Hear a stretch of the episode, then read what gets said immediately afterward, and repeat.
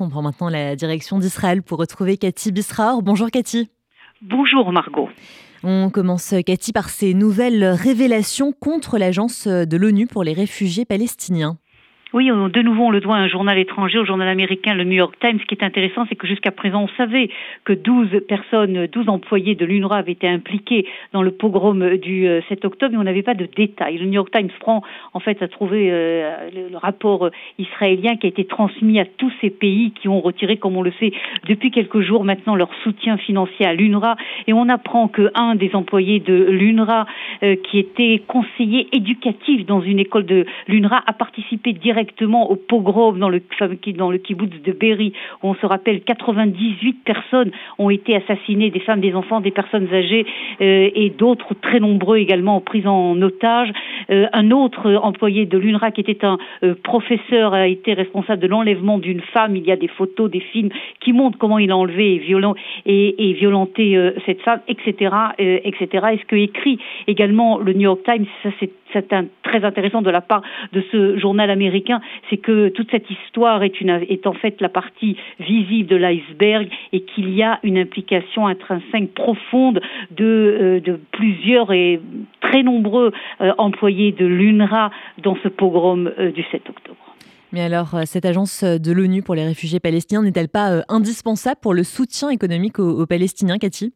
Oui, c'est vrai, c'est une question qu'il faut poser parce qu'une grande partie, euh, peut-être plus de 60% de la population palestinienne vit de l'argent qui est euh, donné par l'UNRWA ou du soutien euh, qui est donné par l'UNRWA. Et ce que l'on dit, non seulement en Israël, mais dans toutes ces capitales internationales, occidentales qui ont arrêté leur soutien à l'UNRWA, c'est qu'il faut continuer le soutien, mais il faut changer de tout en tout ce qu'est l'UNRWA. Pour deux raisons. D'abord parce que l'UNRWA a perpétué en fait le statut de réfugié. Au lieu de donner du travail, au lieu de créer une stabilité économique, en fait, il les a traité de réfugiés de, de, père en, fils, en fait, euh, de génération en génération depuis 1948. Et là, c'est un, une approche inacceptable de l'UNRWA. La deuxième raison, et qui est la raison essentielle, c'est qu'en fait, UNRWA égale Hamas.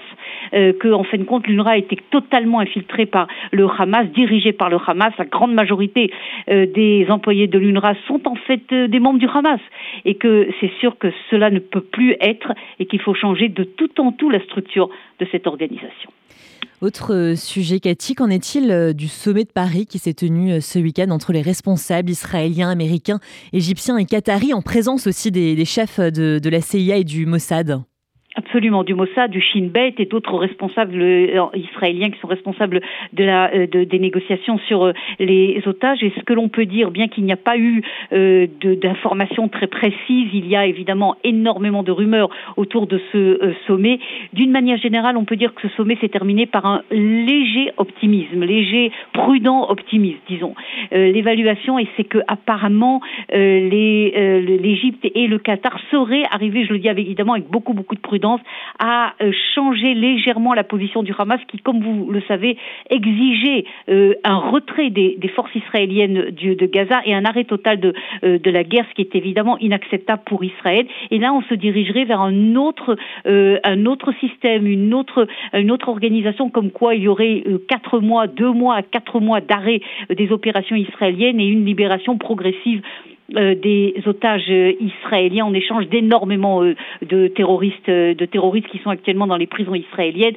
C'est en tout cas ce qui est révélé ce matin dans la presse israélienne. Je crois qu'il faut attendre encore quelques jours pour comprendre si oui ou non ce sommet de Paris annonce une ouverture possible et positive en direction de la libération des otages.